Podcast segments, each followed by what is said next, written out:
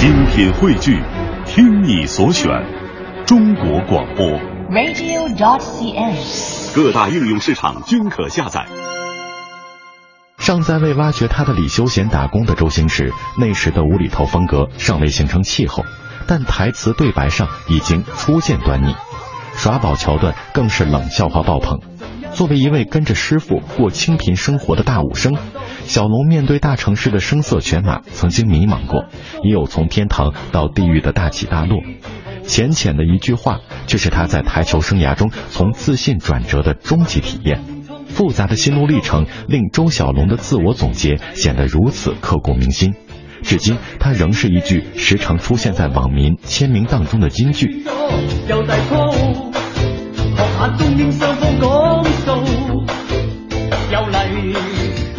无谓偷，寻日子执笠就开翻铺。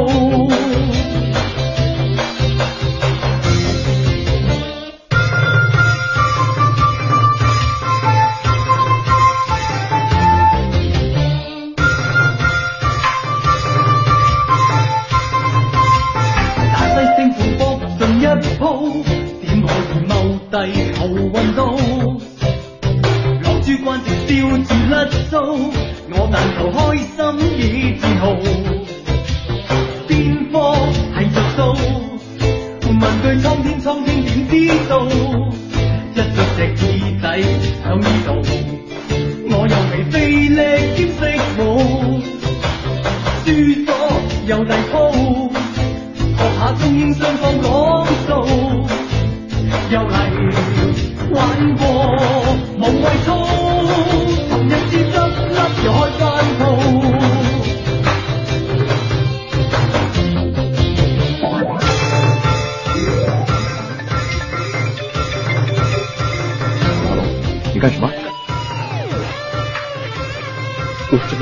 就已经达到人生最高的境界，坚持下来，除了结束自己的生命之外，我是无路可走。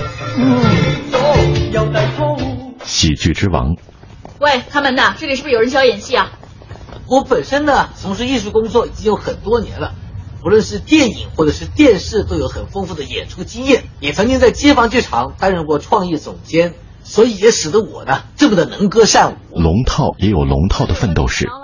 周星驰用笑中带泪的剧本，点燃只能在片场领便当的小演员们心中不停窜升的理想火苗。夹缝求生的终极草根是要与咸鱼有分别。身揣论一个演员的自身修养，悉心调教张柏芝饰演的妓女，在浓妆小姐们的嘲笑声中，依然一本正经地告诉他们如何回归纯真。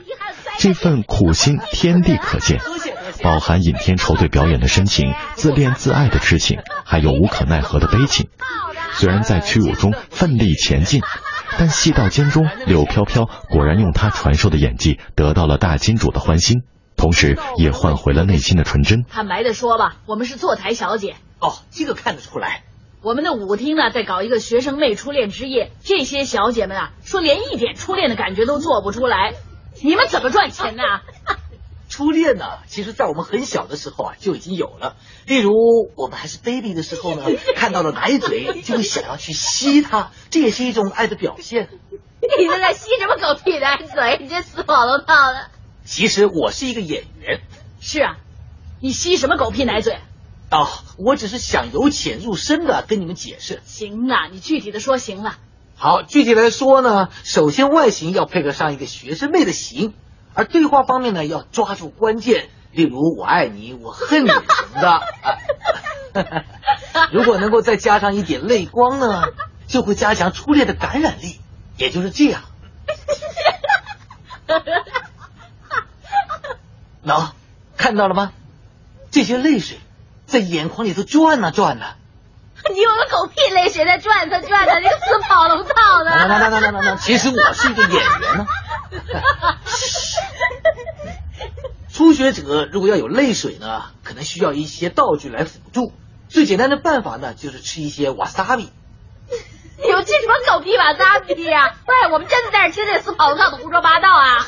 小姐，如果你一定要叫我跑龙套的，你可不可以不要加一个死字在前面？其实呢，你们在出来卖的时候啊，如果能够尊重别人一下，那别人你说谁是出来卖的？对不起，算了，我们是这样的嘛。我不喜欢让他说。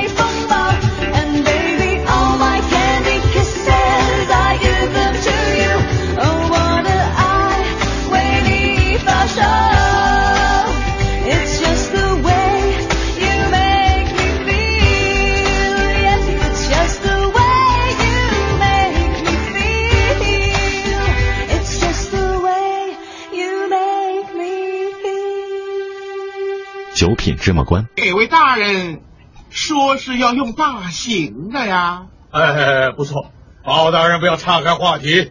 来人，影片《九品芝麻官》教育我们，吵架也是一种绝世功夫，如何吵到人还不了口，气到吐血，乃大学问事也。在这个经典片段中，包龙星的吵架特色可归结为：一、气定神闲，不慌不乱；二、抓住软肋，一击即中；三、以其人之道还其人之身。就这样，把一位高高在上的老官宦骂出了心脏病，最后落荒而逃。包龙星就是凭借舌战群雄的超凡实力，将一个巨大冤案彻底翻身，还顺便得到了万世美名。所以说，吵架只要吵得高大上，完全有可能吵出一片开明天地。警官是来旁听了，我站在这边，你竟敢做的，我不骂你，我骂谁啊？我好，等我奏明皇上，将你一敲你的头啊！你要是能够走得出这个大门，就请便吧。来人，把门放好。九品芝麻官，这招上次被你打的还不够啊！我不会打你的，我只是想跟你聊聊天而已。无论再过多少年，这段高潮对骂戏也会深深刻在港片迷的脑海当中。包龙星励精图治，整天面朝大海破口大骂，又偷偷从老鸨那里偷师，终于让观众看到了巨大成果。他不仅能吵架吵得翻江倒海、鱼虾横飞，把死人说活，连妓院的名嘴老鸨都在他的口水阵下毫无还手之力。古往今来，像该片中的星爷那样能拿到吵架王金匾的，还没有出现第二个。也正是这场吵架戏后，身怀绝技的包龙星才重返官场，为无罪之人伸冤昭雪。你也是女人，你有没有曾几何时觉得空虚、觉得寂寞、觉得冷？有啊，这这这关你什么事？来，我开店当然希望生意好，他心情不好就会怠慢客人，客人就会生气，一生气就会不来，不来就会关店，关店我就要睡马路。你说关不关我的事？你敢跟我顶嘴，你小心不得好死！我死心眼拉你当个垫背，小心生儿子没皮呀！这个儿子是你生的，我看你能生多久，生到你嗝屁为止。我不化妆，你化妆，你做鬼你做人好，我做人气得你八关，做为下殿人。这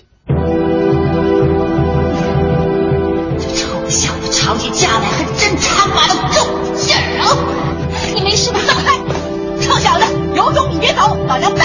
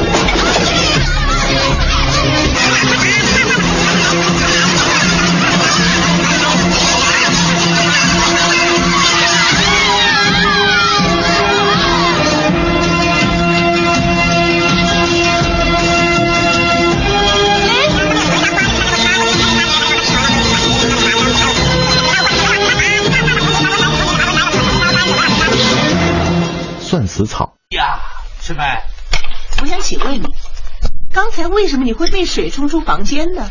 假如你被人捉奸在房，你该如何应对？周星驰用一条弹簧毒蛇给出了完美的答案。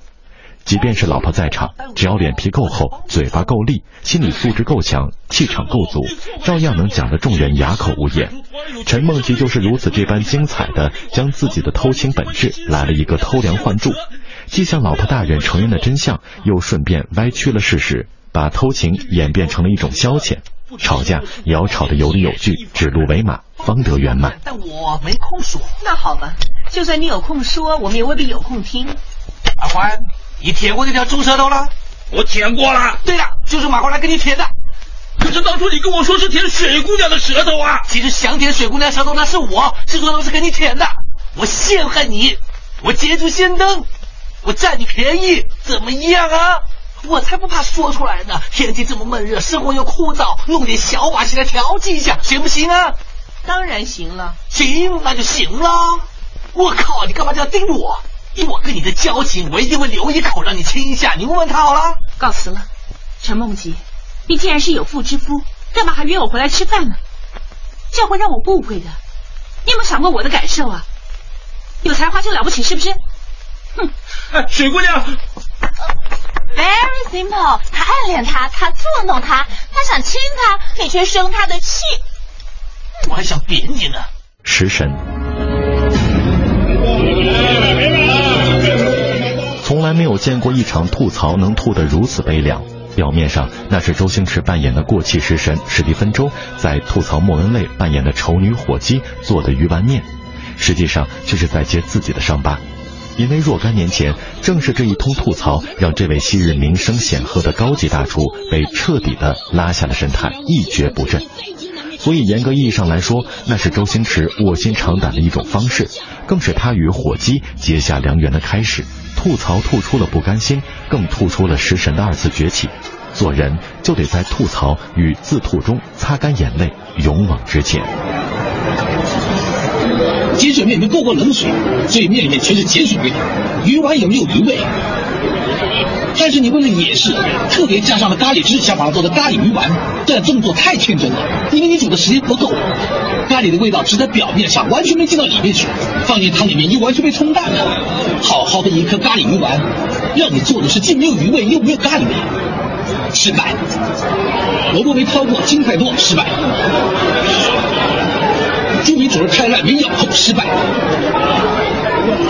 猪血又烂兮兮的，一夹就散，失败中的失败。最残忍就是大肠了，你们根本没洗干净，还在拖屎，你们搞错啊！哎，又拖屎！哎，又拖屎，你看到了没有？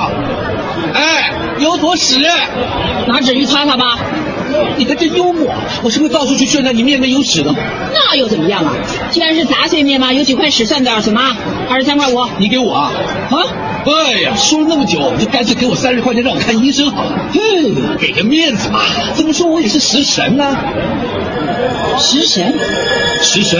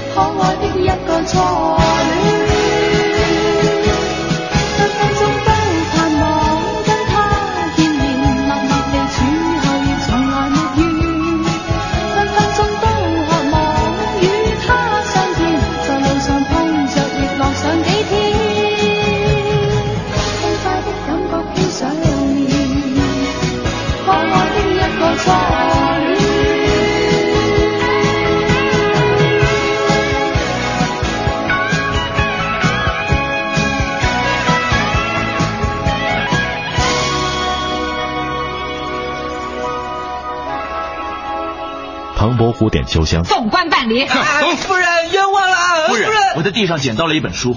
与其说这段戏是吐槽，不如讲成自黑更为合适。痴恋秋香的唐伯虎为了取得老夫人的信任，只好临时编了一段唾沫横飞的大谎言，对自己来了一个血泪控诉。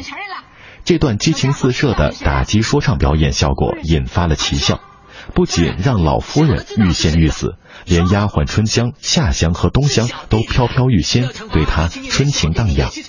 也正是这段通篇没有一句真话的吐槽，让唐伯虎受到了夫人的赏识，被赐名华安，留在了华府。助他一举追到了冷艳女神秋香。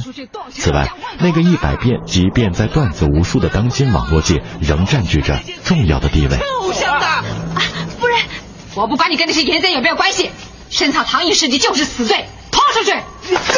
夫人，请听我解释。还有什么好解释的？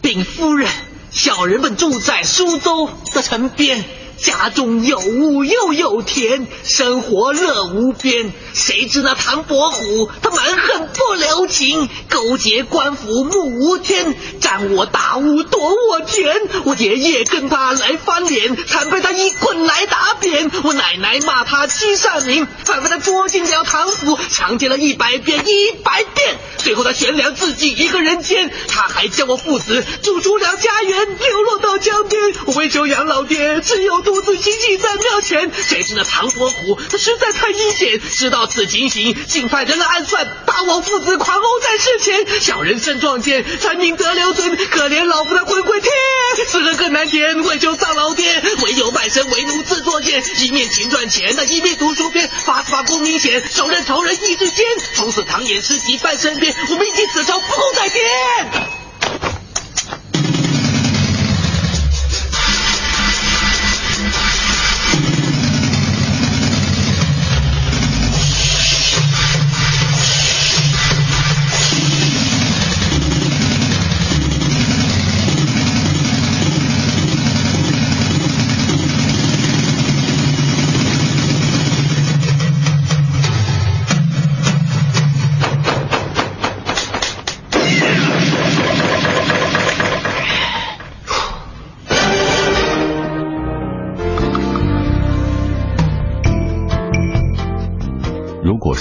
心灵鸡汤是为了激发正能量，那么段子则是开启民智、引发共鸣的一行行金句。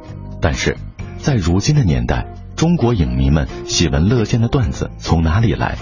香港喜剧片在当时成为段子的主要发源地，这其中，周星驰绝对是银幕段子界一颗永恒闪烁的明星。你还记得《爱你一万年的深渊》吗？还怀念口若悬河的包龙星吗？还对一个演员的自我修养心潮澎湃吗？遥想当年，周星驰的段子如滔滔江水连绵不绝，滋润了一代电影文青的心灵。时至今日，还成为了诸多网民的调侃利器。今天的节目当中，我们就来盘点一下周星驰经典电影当中的那些段子。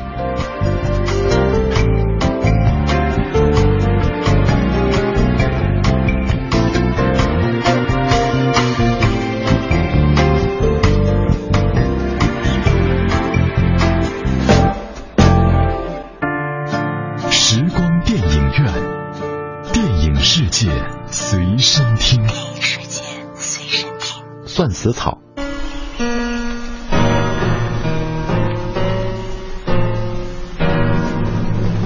这又是一次饱含深情的吐槽。陈梦吉来到香港，为以前的仆人何欢洗冤。旧主仆相见，陈梦吉上来就对何欢一顿的说，明里是对何欢鄙视，然而所有的观众都听出了陈梦吉的心痛，也让这对情深如家人的主仆恍若回到了从前。再配以悲壮的音乐，令吐槽也充满了浓情蜜意。嘴上的刻薄无法掩饰内里的关爱。一场看似无厘头的吐槽戏，让关系到民族大义的一场官司浓缩成了绵长的友情岁月。要配合啊！你看你的发型完全不配合你的脸型，脸型又不配合身形，身形又跟发型完全不搭，而且是极端不配合。欢哥，你究竟要怎么样啊？究竟？我我知道错了，你不要再说了，我很后悔剪这么一个把戏。好，你先坐下，坐下，把整个事件从头到尾再说一遍。好，《鹿鼎记》一上水日夜你都不可以乱走，要不然要砍头的，知道吗？以星爷的气场与韦小宝这一角色堪称是天作之合。在片中，周星驰的忽悠水准和吐槽水准登峰造极。他甚至在妓院说书的时候，将天地会总舵主陈近南形容为高八尺、宽八尺的方形怪兽。作为身负反清复明大任的宫廷小混混，韦小宝只能靠溜须拍马，一寸一寸的往上爬。即便是如此，他也能以明夸暗讽的方式一泄心中的怨气，让心狠手辣的海公公都被吐得舒服到一愣一愣的。正是如此高技术流的吐槽水准，才让韦爵爷步步高升，拥有了荣华富贵的一生。干什么？这边公公，嗯，没有，我在信上也见过墨镜眼镜，蛮不错的。你懂得欣赏吗？你妹妹了。不过以公公你如此英俊挺拔，气宇不凡，还做太监做到长胡子这么有突破性，不被用眼镜也够酷的吧？你是在取笑我，小春子？小人不敢。哼，这撮胡子是假的。嗯嗯。